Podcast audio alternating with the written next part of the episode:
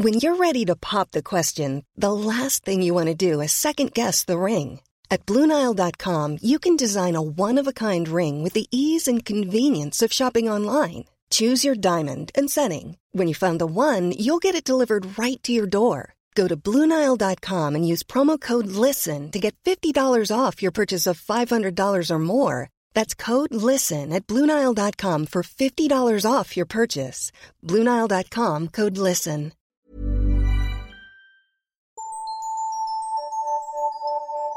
Bonjour à tous et à toutes, c'est Jennifer Padjemi, bienvenue dans l'épisode 16 de Miroir Miroir.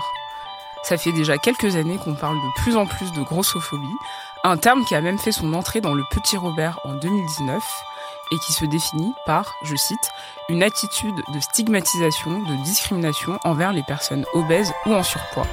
Quand on en parle, c'est souvent pour exprimer le vécu des personnes directement concernées par le sujet. Et c'est tant mieux. C'est aussi pour cette raison que j'avais consacré le premier épisode de Miroir Miroir à la grossophobie en invitant Gabrielle Dédier, autrice du livre On ne n'est pas grosse, que vous pouvez d'ailleurs écouter ou réécouter sur Bind Audio.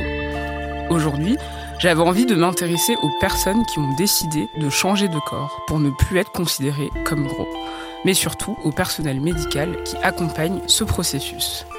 Avec la psychanalyste Catherine Grangeard, on va parler de chirurgie de l'obésité, de l'importance de la psychologie dans notre rapport à l'alimentation et au corps, mais aussi aux personnes grossophobiques. Bonjour Catherine. Bonjour. Vous êtes donc psychanalyste spécialisée dans l'accompagnement des personnes en surpoids et des violences faites aux femmes. Quel est le lien entre les deux? Alors, il y a tout type de violences faites aux femmes et l'un des plus importants, c'est les dictates qui pèsent sur les corps de toutes les femmes, quel que soit notre euh, euh, corps, de toute manière, il y a quelque chose qui va concerner les apparences bien plus que pour les corps des hommes. Et ça, c'est très spécifique. C'est comme si on avait un corset dans la tête, euh, bien qu'on ne l'ait plus sur le corps. Ceci, c'est complètement à notre insu, c'est complètement culturel et c'est transmis dès le plus jeune âge avec des effets euh, tout à fait non mesuré et d'autant plus pernicieux. Vous venez de parler euh, du mot grossophobie qui est entré dans le dictionnaire. C'est extrêmement important qu'il y ait des mots pour le dire, parce que s'il n'y a pas de mots, c'est comme si le phénomène n'existait pas. Une fois que le mot existe, eh bien, on arrive mieux à le penser. Et nous avons par rapport à nous-mêmes une attitude grossophobe en permanence, parce que nous avons totalement introjecté le fait que notre euh, physionomie doit correspondre à une certaine norme. Et c'est ça qui pose réellement la question des dictates dont nous n'avons pas encore conscience. Et il s'agit d'en prendre conscience pour ensuite se situer par rapport à eux. On en parlera un peu plus longuement tout à l'heure. Mais donc vous êtes auteur du livre Obésité, le poids des mots, les mots du poids aussi de comprendre l'obésité, une question de personne, un problème de société, paru chez Albin Michel, mais aussi, et c'est surtout pour cet ouvrage que je vous ai invité, de la femme qui voit de l'autre côté du miroir aux éditions Erol, coécrit avec la journaliste Daphné Leportois, qui n'a malheureusement pas pu se joindre à nous aujourd'hui. Malheureusement, oui. Donc le roman parle de Lucie, une jeune femme, prof de 25 ans, qui décide pour son anniversaire de se faire opérer pour perdre du poids. Est-ce que vous pouvez nous dire comment se passe cette opération et surtout quel est le terme exact J'entends parfois bypass, par exemple. Je ne sais pas si c'est exactement le terme euh, qui doit être utilisé. Pour la dernière partie de cette question, il y a plusieurs types de chirurgie de l'obésité. Donc le bypass existe euh, effectivement. Euh, c'est peut-être l'opération la plus importante, la plus conséquente, réservée aux personnes qui ont un très très très fort IMC, qui sont en obésité morbide, et, et le mot indique que c'est très très grave. Il y a d'autres types de chirurgie qui sont seulement restrictive, alors que le bypass favorise une malabsorption parce qu'on a coupé un bout d'intestin et c'est pour ça que on absorbe moins et plus mal et il faudra des compléments alimentaires à vie, etc. Les deux autres types d'opérations, c'est l'anneau gastrique qui a euh, une efficacité comme un peu un sablier, donc les aliments passent tout doucement euh, et, et ça donne une sensation de satiété. Et par ailleurs, les sleeves, donc les sleeves, ça consiste à couper l'estomac tout du long et à laisser quelque chose qui est aussi large que deux doigts, euh, genre stabilo, quoi. Donc, vous voyez, c'est vraiment quelque chose qui réduit tellement l'estomac que de nouveau, il y aura une satiété très rapide. Et à cause de cette satiété, eh bien, les personnes vont manger très très peu et vont perdre du poids. Voilà, c'est trois types de chirurgie. Après, il y a des variantes au sein de ces différentes chirurgies, mais euh, euh, c'est ça le principe. Euh, oui, donc ce roman euh, qui a été coécrit l'année dernière euh, avec Daphné Le Portois a pour objectif de toucher un très grand public, celui qui ne lit pas les essais que vous avez cités préalablement écrits.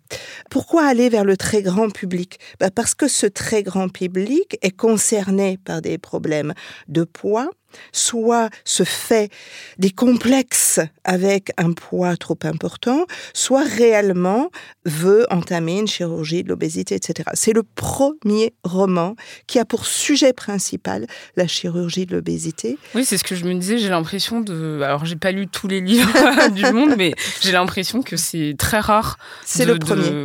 voilà, c'est le, premier. roman qui a jamais comme sujet central la chirurgie de l'obésité, euh, alors que 500 000 personnes en France ont subi cette opération depuis une vingtaine d'années. 500 000, un demi-million de personnes.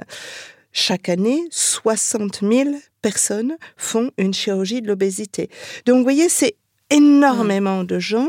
Donc, c'est indispensable, à notre avis, d'apporter des informations et des connaissances sérieuses à tout ce public qui n'aura pas forcément envie de lire des essais. Et aller vers un roman avec une histoire, euh, des aventures, etc., mais nourri de données réelles, sérieuses et pas euh, fantasmatiques. Et donc, du coup, on a coécrit parce qu'il fallait bien être à quatre mains pour réussir une vulgarisation intéressante qui soit en même temps très feel good, euh, qui n'ait pas l'air de donner des leçons. Vous voyez, c'était ça notre, euh, notre objectif. Oui, il y a un côté un peu film. voilà, c'est exactement quand, quand on lit le roman qui se lit très facilement et on apprend plein plein de choses. Exactement. Dans le livre, Lucie ne pèse que 90 kilos, mais veut quand même se faire opérer puisqu'elle a l'impression que plus rien ne marche sur elle pour perdre du poids. Alors j'insiste sur le que, puisque ça, me ça ne me paraît ni excessif ni mortel selon des normes médicales. Peut-être que je me trompe, mais est-ce que vous recevez beaucoup de patients qui sont dans son cas? Oui, énormément de patients qui euh, n'ont pas un poids absolument énormes qui feraient de l'obésité morbide, mais qui sont tout de même en obésité. Bon, le calcul de l'IMC, je le reprends pas ici, franchement, c'est le rapport entre la taille et le poids. Bon, ok. Et vous dites souvent qu'il a baissé en plus. Exactement. Il a baissé parce que des normes américaines ont fait en une nuit que euh, à partir d'un IMC de 27 autrefois, eh bien désormais en IMC de 25, nous sommes en surpoids. Et c'est là où il y a un vrai, vrai, vrai problème, c'est que les normes ayant baissé, le rapport aux normes également s'est modifié et on se supporte de moins en moins avec quelques kilos de trop, des bourrelets, etc. D'ailleurs, nous sommes à la saison du bikini.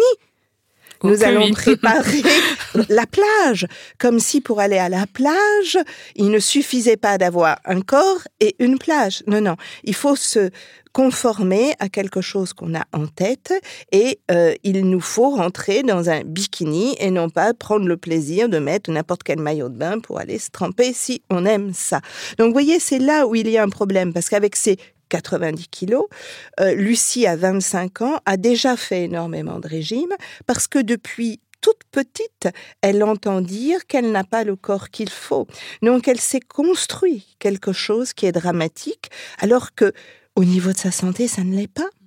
Alors qu'on verra dans le bouquin, quand elle regarde des photos de quand elle était plus petite, plus jeune, des photos de classe, elle voit bien qu'elle a une petite bouille, mais les autres aussi ont une petite bouille. Et euh, il n'y avait peut-être pas besoin de se prendre autant la tête et de se fabriquer un problème à ce point. Donc avec ces 90 kilos, oui, je reçois beaucoup de gens qui ont des motivations personnelles de mal-être, de complexe en raison de l'excès de poids. N'est-ce que pour l'excès de poids, moi j'en doute. Et c'est pour ça qu'en permanence, on va essayer de faire s'interroger des gens sur qui ils sont et non pas simplement combien ils pèsent. Parce que peut-être que parfois le poids, il a bon dos pour se trouver mal dans sa peau et euh, on préfère se dire c'est parce que je suis trop grosse que euh, je sais pas quoi, mes relations d'amour, ça fonctionne pas. C'est parce que je suis trop grosse que euh, j'ai euh, tout le temps des soucis avec les uns et les autres. Et finalement, au bout d'un moment, euh, le fait d'être si mal dans sa peau fait que les rapports peuvent eh, se tendre avec les uns et les autres. Et qu'est-ce que qui va éveiller le désir? Est-ce que c'est vraiment seulement les kilos ou le fait de sembler bien dans sa peau? Vous voyez, toutes ces questions sont très très importantes lorsqu'on a, comme Lucie, la conviction que c'est à cause d'eux, eh bien, euh, ça complique énormément l'approche de soi-même. Et c'est sans doute pour cela que dans un process comme la chirurgie de l'obésité, où il est obligatoire de voir un psy, psychologue, psychiatre, psy quelque chose, euh, c'est très essentiel d'avoir quelqu'un qui s'intéresse à vous, vous, et pas à vos kilos, et pas à vos pathologies psychiatriques, mais à vous sur la façon dont vous vous vivez, sur la façon dont vous avez ainsi un rapport à vous qui peut être amélioré avant même de couper l'estomac. Et quel est le type de personnes que, que vous recevez le plus souvent? Des femmes, des hommes? Quelle est la tranche d'âge à peu près? Alors, il y a plus de femmes qui viennent parce que les dictates sur les corps des femmes sont plus importants. Il y a plus de femmes euh, plus jeunes qui sont font opérer. Les hommes viennent plus tard parce que ça va être pour des raisons de santé. Chez les femmes, l'esthétique va anticiper les raisons de santé. La moyenne d'âge des femmes d'opération, c'est 44 ans. Chez les hommes, ils sont un peu plus âgés. Il y a parmi les personnes en obésité un seul point commun, l'IMC.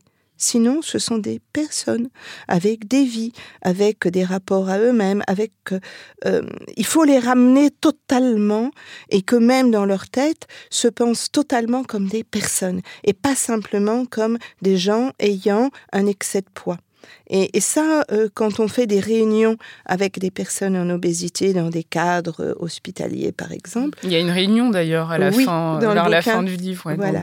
Eh bien, on voit bien que chaque personne a une histoire. Et on va plus parler de poids, de comorbidité, comme disent les médecins. Non, non, on va parler des gens, de ce qui s'est passé dans leur vie, d'éventuelles raisons qui ont fait que des kilos se sont accumulés. Et c'est de cela dont il est essentiel de parler, de remettre, c'est une des caractéristiques que d'avoir de l'excès de poids, comme d'autres caractéristiques sont la couleur des yeux, des cheveux, de la peau, etc.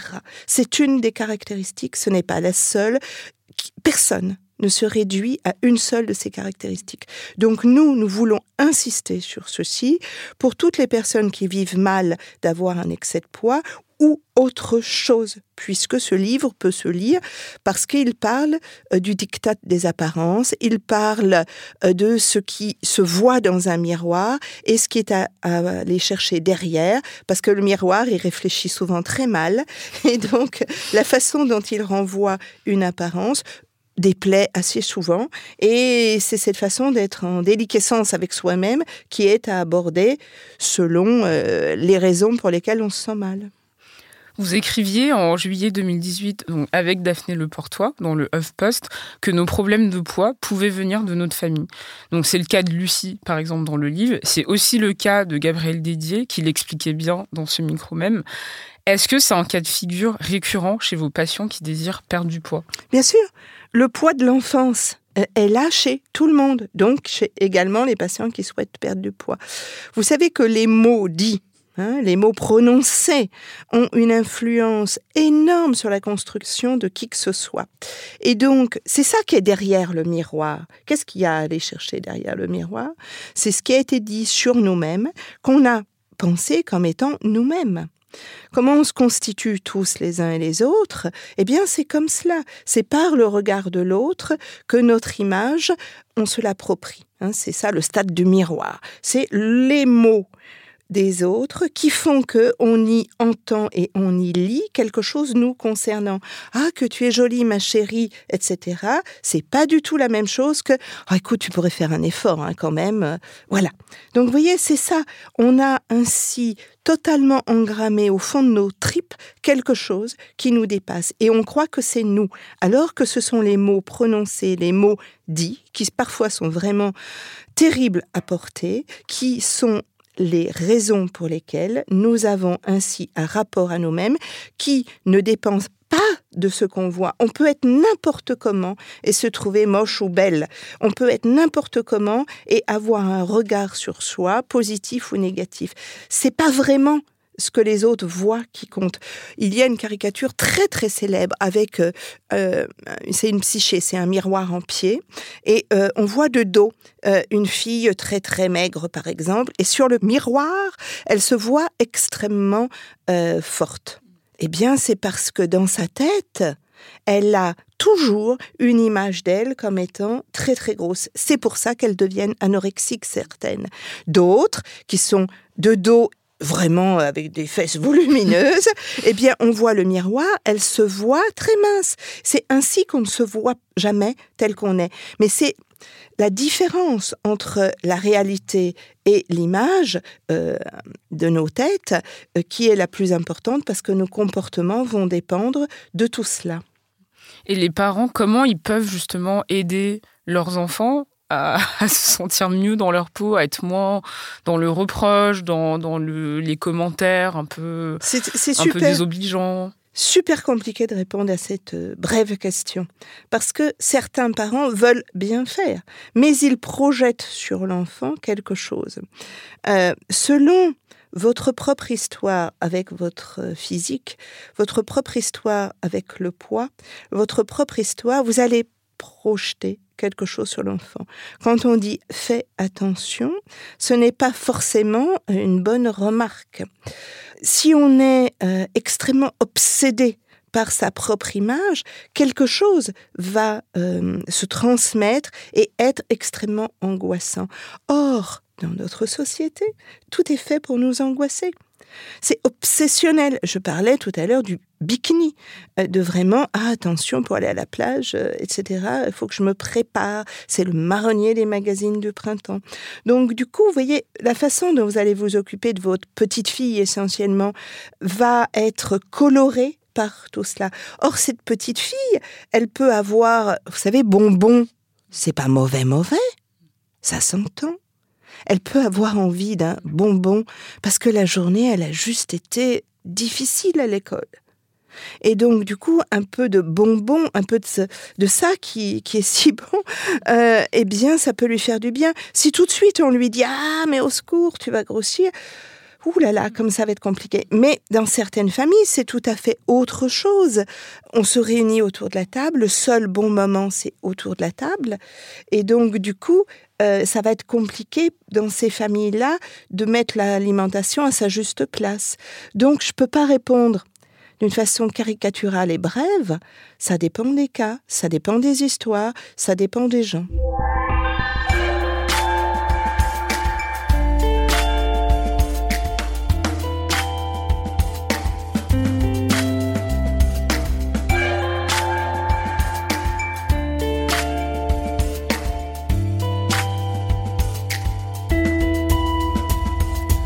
L'une des questions que je me pose, c'est sur le rôle de la psychanalyse dans les problèmes liés au poids. Donc vous disiez dans un autre article paru sur le HuffPost, la psychanalyse, cet outil très souvent oublié dans la lutte contre l'obésité, c'était le titre. Je cite qu'en écoutant le sujet, en rendant audibles les ambivalences, le trajet psychanalytique des patients leur permet de comprendre des comportements pas toujours rationnels à première vue, lorsque l'on ne regarde que le miroir. Quelle est votre approche en tant que psychanalyste? En tant que psychanalyste, je m'occupe toujours de la personne, je m'occupe de l'être. Et donc, pas simplement des raisons pour lesquelles une personne vient, sonne à ma porte, de sa demande, de son symptôme. Si une personne me dit qu'elle veut perdre du poids, que c'est vraiment insupportable comme machin, bon, ok, mais qui êtes-vous? On va d'abord parler de vous. Euh, par moment, euh, il y a été nécessaire de s'enrober. Et je prends des cas réels d'environ un tiers de personnes qui ont vécu des violences et beaucoup plus de femmes que d'hommes. Des violences durant l'enfance, des violences pendant l'adolescence, des violences physiques, sexuelles. S'enrober, ne plus correspondre aux images des abribus des femmes, de ce modèle morphologique extrêmement. Eh bien, c'était une solution avant que ça devienne un problème. Il est illusoire de vouloir résoudre la solution de l'excès de poids si on n'est pas remonté avant sur les raisons pour lesquelles il y avait eu prise de poids. Ce serait une violence supplémentaire. Moi, je me refuse d'y participer. Ce qui est mon job, c'est d'amener des gens à renouer des liens qui n'ont pas été tout à fait liés dans la tête ou jamais verbalisés à quelqu'un, pour que ça cesse d'être aussi lourd à porter et les libérer d'une certaine façon. Pour moi, la psychanalyse, plus que soigner, ça sauve.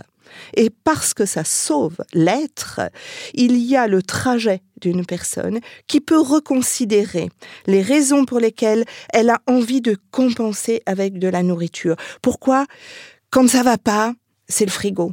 Pourquoi quand ça va bien, c'est le placard Pourquoi euh, ça va pas ou ça va bien? De toute manière, la nourriture est la réponse. Alors vous me direz, est-ce que toutes les personnes qui sont en obésité ont un rapport excessif à la nourriture? Pas forcément toutes, mais quand même souvent. Mais c'est pas culpabilisateur, c'est comme ça. Comment on fait pour répondre autrement aux vicissitudes de l'existence? Vous voyez, tout ça, c'est, vraiment extrêmement important. Alors moi, je suis psychanalyste, ça veut dire que je m'occupe pas euh, de cette psychologie comportementale. Ça ne m'intéresse pas de dire aux gens, ah ben vous allez mal, prenez qu'un seul carré de chocolat, parce que je sais que ce n'est pas possible. Euh, les raisons inconscientes sont très très enfouies. On a parlé de ce qui a pu se passer dans l'enfance euh, des raisons pour lesquelles on s'est protégé. Donc tout cela, il faut que ça remonte à la surface afin qu'on puisse euh, laisser ça de côté et choisir ou pas de perdre du poids. voilà, il y a des gens qui vont dire bah finalement je suis pas encore prête à perdre du poids. Dans les chirurgies d'obésité, il y a 40% d'échecs. C'est énorme. Ces échecs normalement, avec ce type de technique, il ne devrait pas y en avoir, ou je sais pas quoi, 5%, mm. quelque chose d'exceptionnel. Mm. Mais des échecs, donc au, au départ, la personne a perdu du poids et a repris, ou même pas? Voilà, il y a des deux. Il y a des personnes qui ont perdu, c'était trop difficile d'être mince, ont repris. Il y a des personnes qui n'ont jamais réussi à perdre, parce que quitter le comportement avec la nourriture, c'était pas possible, parce qu'on ne fait pas une lobotomie, hein. on reste la même personne. Et c'est pour toutes ces raisons-là qu'une personne va se faire opérer, pas un estomac. Or ça, c'est on n'est pas là-dedans. Hein. Donc euh, euh, il y a besoin pour la plupart des gens d'être entendu, déjà de s'écouter soi-même, de, faire des liens. Et c'est vraiment les raisons pour lesquelles, en tant que psychanalyste, et on est très peu de psychanalystes à s'occuper de l'obésité, euh, je trouve indispensable de creuser avec les personnes, avec les personnes, pas pour elles, mais avec, euh, ce qu'il en est d'elles-mêmes et pas simplement de, leur excès de poids. On le fait avec les anorexiques, vous voyez, c'est quand même vraiment dommage, alors qu'il y a tant de personnes en obésité qu'on ne s'intéresse pas à tout ça. Ce n'est pas que une raison psychique, mais il y a des raisons psychiques. Donc, euh, euh, que ce soit beaucoup plus transversal, c'est indispensable. Il y aurait moins de personnes qui en souffrent. Et en général, vos, vos séances ou les, euh, votre rapport avec les patients, qu'est-ce que ça fait ressortir chez eux? Beaucoup de détresse, plutôt du bonheur, enfin une révélation, enfin tout ça. Tout ça, à la fois. On passe par les phases Kleenex. oui, bien sûr il y a des malheurs à déverser, et puis on aboutit à quelque chose qui est, bon, allez, euh, la vie, ça vaut peut-être la peine d'être vécu et, et auquel cas, comment je fais avec ma propre histoire, comment je dépasse des choses, comment... Euh, mais ça prend le temps que ça prend parce qu'on n'a pas tous les mêmes bagages. Donc euh, voilà, j'ai soudain Virginie Despentes dans la tête avec le viol. Vous voyez, on a des réactions très différentes et, et c'est essentiel de penser que les personnes en obésité sont des personnes. Donc elles vont avoir des réactions extrêmement diverses. Il y en a qui vont être dans une colère permanente, d'autres pas. Euh, il y en a qui vont régler des choses d'une façon, d'autres pas. Moi, j'ai pas, je suis pas euh, directrice de pensée. Chacune va trouver sa méthode parce que on a des personnalités. C'est essentiel de trouver. Euh, voilà, c'est ça le plus important dans une démarche psychanalytique, quelle qu'elle soit, y compris avec des personnes en obésité. Je dis jamais des obèses, vous voyez. Je ne parle pas de l'adjectif. C'est pas un substantif non plus. C'est une des caractéristiques des personnes. On évoquait ensemble euh, au téléphone pour préparer l'émission votre nouveau sujet de recherche qui porte sur les grossophobiques. Euh, est-ce que vous pouvez nous en dire plus? Volontiers. Les grossophobiques, ce sont des personnes qui sont phobiques avec les gros, qui ont un problème avec les gros. Phobique, ça veut dire avoir peur, avoir terreur de quelque chose. C'est eux qui ont un problème. Et donc, nous sommes tous grossophobes. C'est exactement ce que j'allais vous poser ensuite. Tous grossophobes dans notre société, parce que, comme on l'a dit, les dictates qui sont sur tout le monde et le formatage absolument terrible. Mais nous ne sommes pas obligés d'être grossophobiques. Nous ne sommes pas obligés de faire des réflexions désagréables. Nous ne sommes pas obligés de regarder d'un mauvais regard. Personne ne vous oblige à aimer les gros. C'est votre problème. Faites comme vous voulez.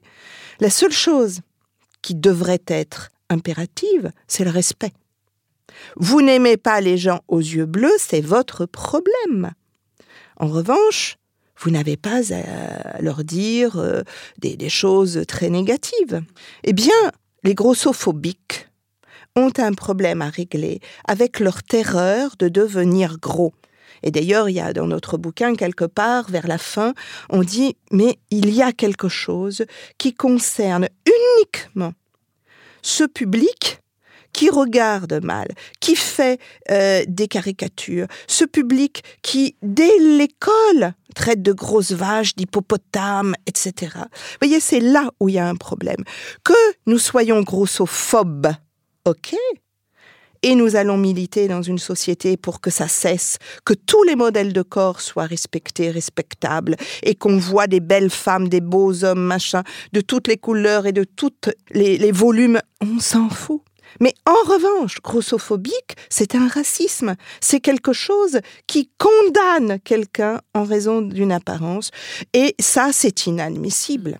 Mais est-ce qu'on ne serait pas grossophobique aussi envers nous-mêmes?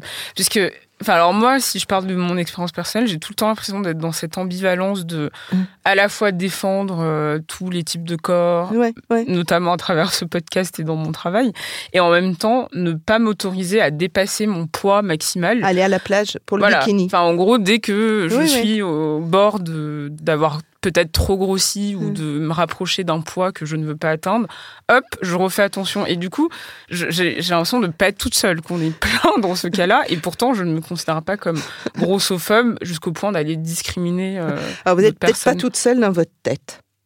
Il y a peut-être une femme qui, en regardant le miroir, est grossophobique et se dit Qu'est-ce que t'es moche, ma pauvre fille? Regarde-toi, tu peux pas aller à la plage avec ce bourrelet. Là, vous êtes grossophobique. En revanche, je disais, nous sommes tous et toutes grossophobes. Quand on se dit ah mon poids de forme il est temps, ma taille de pantalon elle est temps et il faut faire gaffe parce que je je, vais voilà. Moi la nuance. Je, ne témoigne pas pour moi, je ne milite pas pour moi, je ne suis pas en obésité. Vous voyez? Mais en revanche, il y a de la phobie quand on se regarde dans le miroir et qu'on se dit tu ne peux pas aller ma pauvre fille à la plage dans cet état-là. Et on n'est pas dans ce cas-là quand on est simplement dans oh j'aimerais pas dépasser tel poids, ça m'embêterait. Vous voyez Et c'est cette euh, nuance extrêmement importante. Le diable est dans les détails. Eh bien, il est là le diable. Et moi mon travail actuel, c'est effectivement sur les grossophobiques pour que l'immense population s'interroge sur mais pourquoi je suis à ce point allergique à une personne qui serait euh, trop volumineuse à mon goût? Je peux ne pas l'aimer, je peux ne pas la désirer sexuellement, c'est mon problème. Je suis pas obligée de lui faire ressentir que franchement, vu comment elle est foutue, il n'y a aucun espoir. Vous voyez, c'est là le, le, pas à ne pas franchir et à s'interroger, nous, dans nos têtes, par rapport à nous-mêmes. Parce que vous avez tout à fait raison, on entame des régimes euh, à tout bout de champ parce que euh, on n'aime pas, on n'a pas envie de. Mais la phobie, c'est plus grave, c'est autre chose. et comment on soigne ça? Alors j'imagine que ça nécessite une réponse bien plus longue que ce qu'on peut faire là. Mais est-ce que vous avez des pistes en tout cas? Quelles sont les pistes que vous voyez en ce moment eh dans bien, vos recherches? euh, Par exemple, lorsque l'année dernière dans le dictionnaire euh, grossophobie est rentré euh, comme un mot pour le dire, voilà, ça c'est un moyen de soigner. Avoir les mots pour dire, c'est déjà faire exister quelque chose et non pas ne pas s'interroger sur un phénomène. Pour le moment, on ne parle que de grossophobe. Le passage à grossophobique montre qu'il y a phobie, qu'il y a terreur. Donc déjà, la première réponse, elle est sociale, globale, culturelle, dans les médias. Ce que nous sommes en train de faire, de parler de phobie du gros, introjecter parfois et projeter d'autres fois. Ça, c'est déjà une première étape. La deuxième étape, quand on prend conscience, exactement comme en psychanalyse, quand on commence à rendre conscient quelque chose qui n'était qu'inconscient, on peut le traiter et on va le traiter de différentes façons. Certaines personnes vont arrêter d'embêter leur petite fille parce que la petite fille, elle est juste un peu joufflue et qu'on verra bien ultérieurement, etc. Et que peut-être ça peut se régler euh, sans en faire tout un plat et justement servir des plats euh, qui seront euh, juste un petit peu plus équilibrés ou quelque chose comme ça. moins on en fera tout un plat, plus les personnes se sentiront bien dans leur peau et moins elles iront vers les qui sont responsables de fabrication d'obésité. Donc, vous voyez, c'est tout ça, grâce à la prise de conscience, comment on va lutter ensuite au cas par cas après l'avoir fait socialement.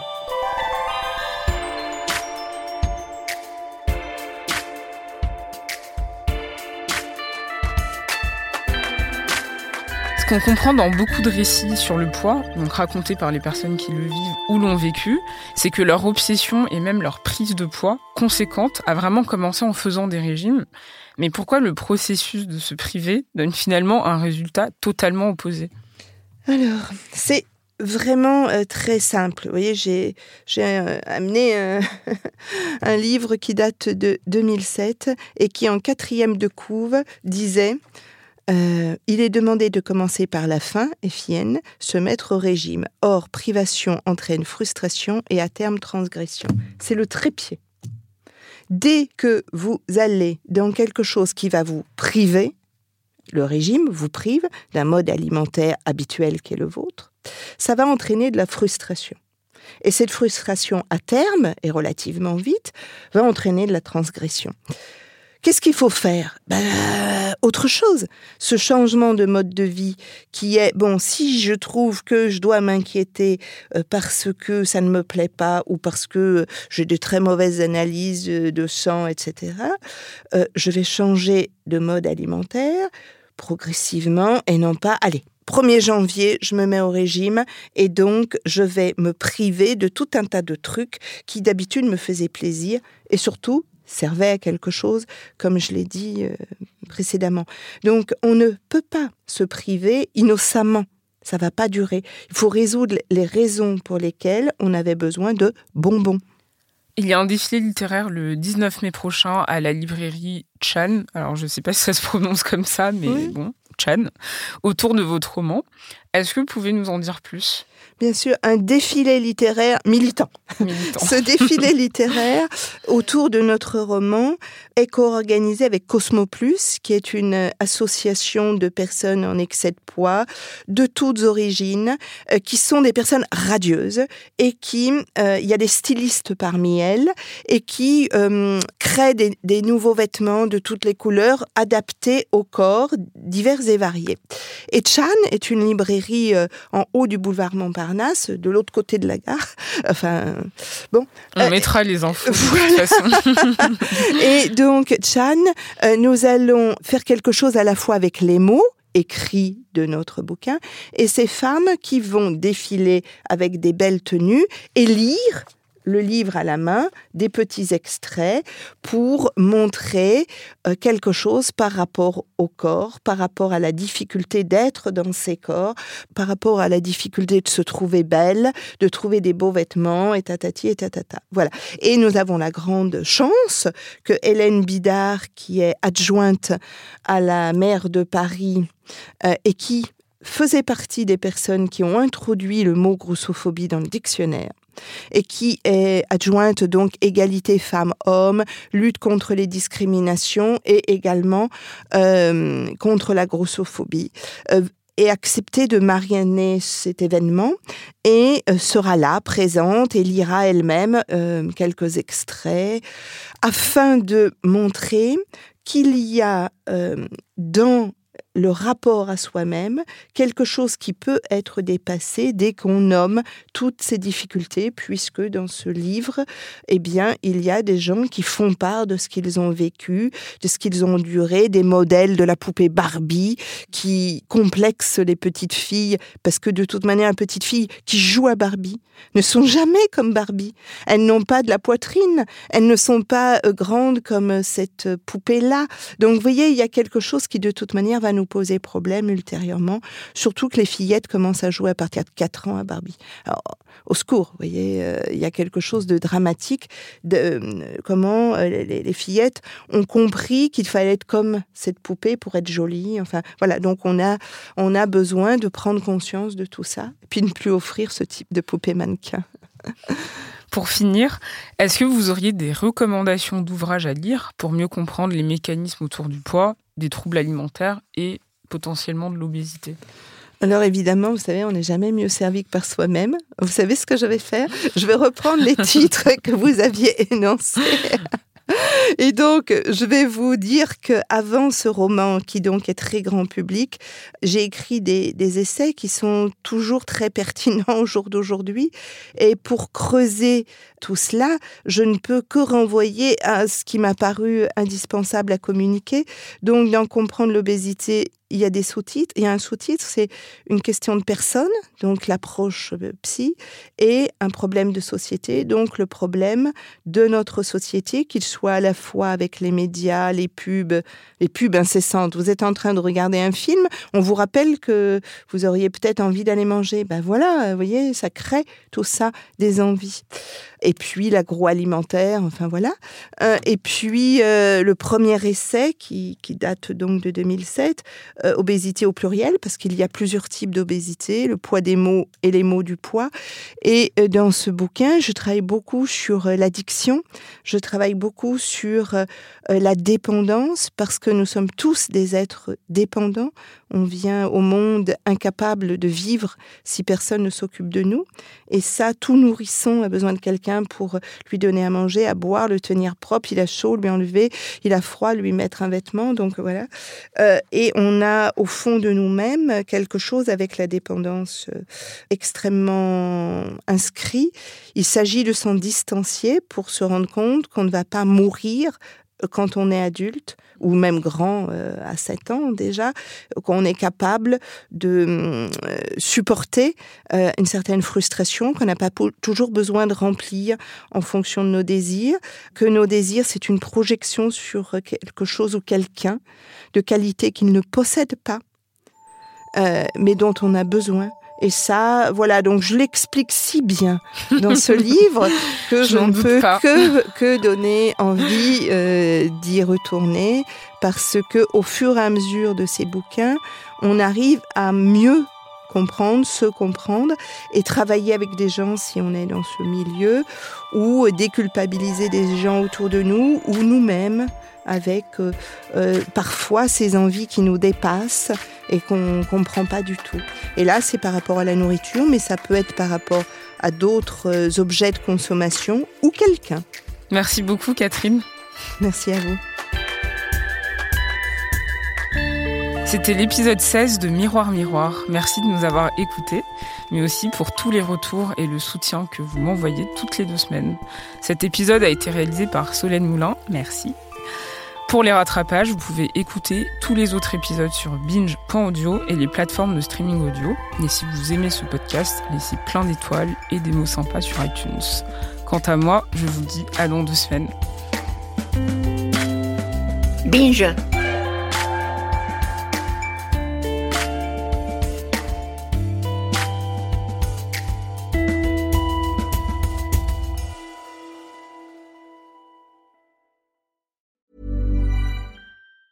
Planning for your next trip? Elevate your travel style with Quince. Quince has all the jet setting essentials you'll want for your next getaway, like European linen, premium luggage options, buttery soft Italian leather bags, and so much more. And it's all priced at 50 to 80% less than similar brands. Plus, Quince only works with factories that use safe and ethical manufacturing practices. Pack your bags with high-quality essentials you'll be wearing for vacations to come with Quince. Go to quince.com slash trip for free shipping and 365-day returns.